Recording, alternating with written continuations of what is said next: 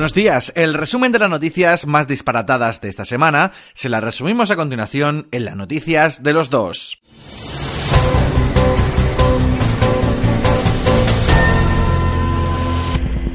McDonald's mandará un inspector a cada casa para retirar los sobres de ketchup caducados. La acumulación de sobres de ketchup de McDonald's en las neveras de las casas es un problema que preocupa cada vez más a la cadena de restaurantes de comida rápida americana que ha advertido de su peligro en más de una ocasión.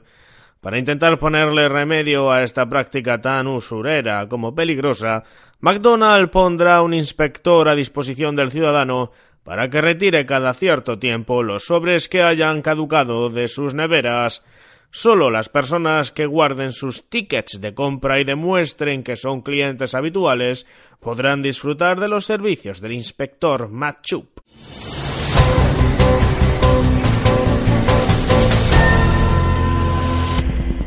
Un butanero denuncia que a veces no le abren diciendo hoy me duele la cabeza. Los hechos han tenido lugar en la localidad de Puerto Lumbreras. Un repartidor de bombonas de butano denunciaba en el juzgado que en muchas ocasiones vecinas del municipio se negaban a abrirle la puerta a la vivienda con motivos injustificados. Estoy cansado de llegar a los domicilios y que la vecina de turno me diga que hoy le duele la cabeza y no me abra la puerta para dejarle el butano.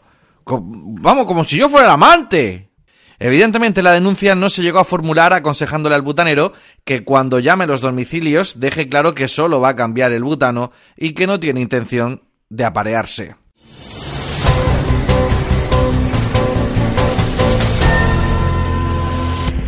Las parejas que se divorcien tendrán que devolver a los invitados de la boda el dinero del sobre que recibieron.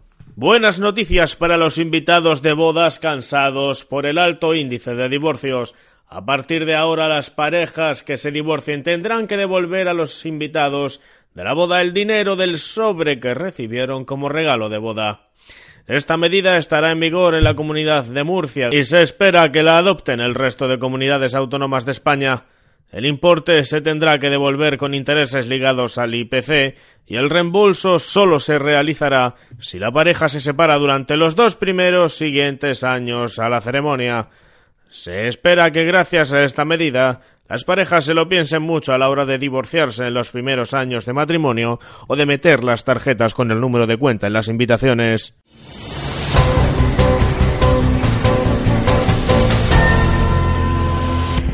Compra una dentadura postiza en AliExpress y ahora habla en chino. Alfredo Ramírez, un jubilado de 68 años de edad del barrio San José de Lorca, pidió hace dos meses a la plataforma de venta de origen chino AliExpress una dentadura postiza la cual le ha cambiado la vida, según él mismo ha declarado. Alfredo venía sufriendo problemas con sus dientes desde hace años, pero no se podía permitir gastarse los 4.000 euros que su dentista le pedía por una dentadura nueva debido a su pequeña pensión. Este pidió entonces a su nieto que buscara en internet una opción más barata y esta apareció en AliExpress por un precio de 19 dólares.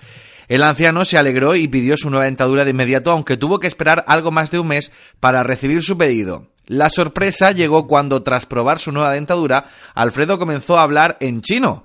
Cuando reclamaron AliExpress, estos alegaron que podría tratarse de un error. Ahora ha tenido que recurrir a su dentista de confianza para subsanar ese error y poder comer.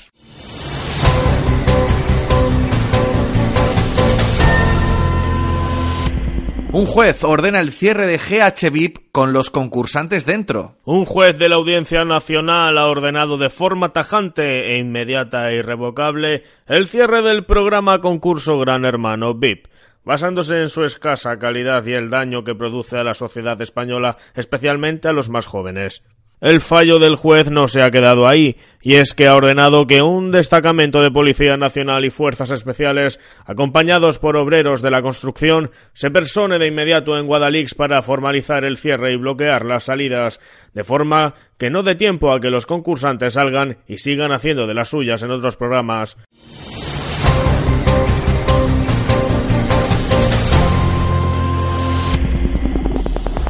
Hasta aquí las noticias de los dos porque el mundo está ya loco. Nos lo inventamos un poco. Hasta la semana que viene.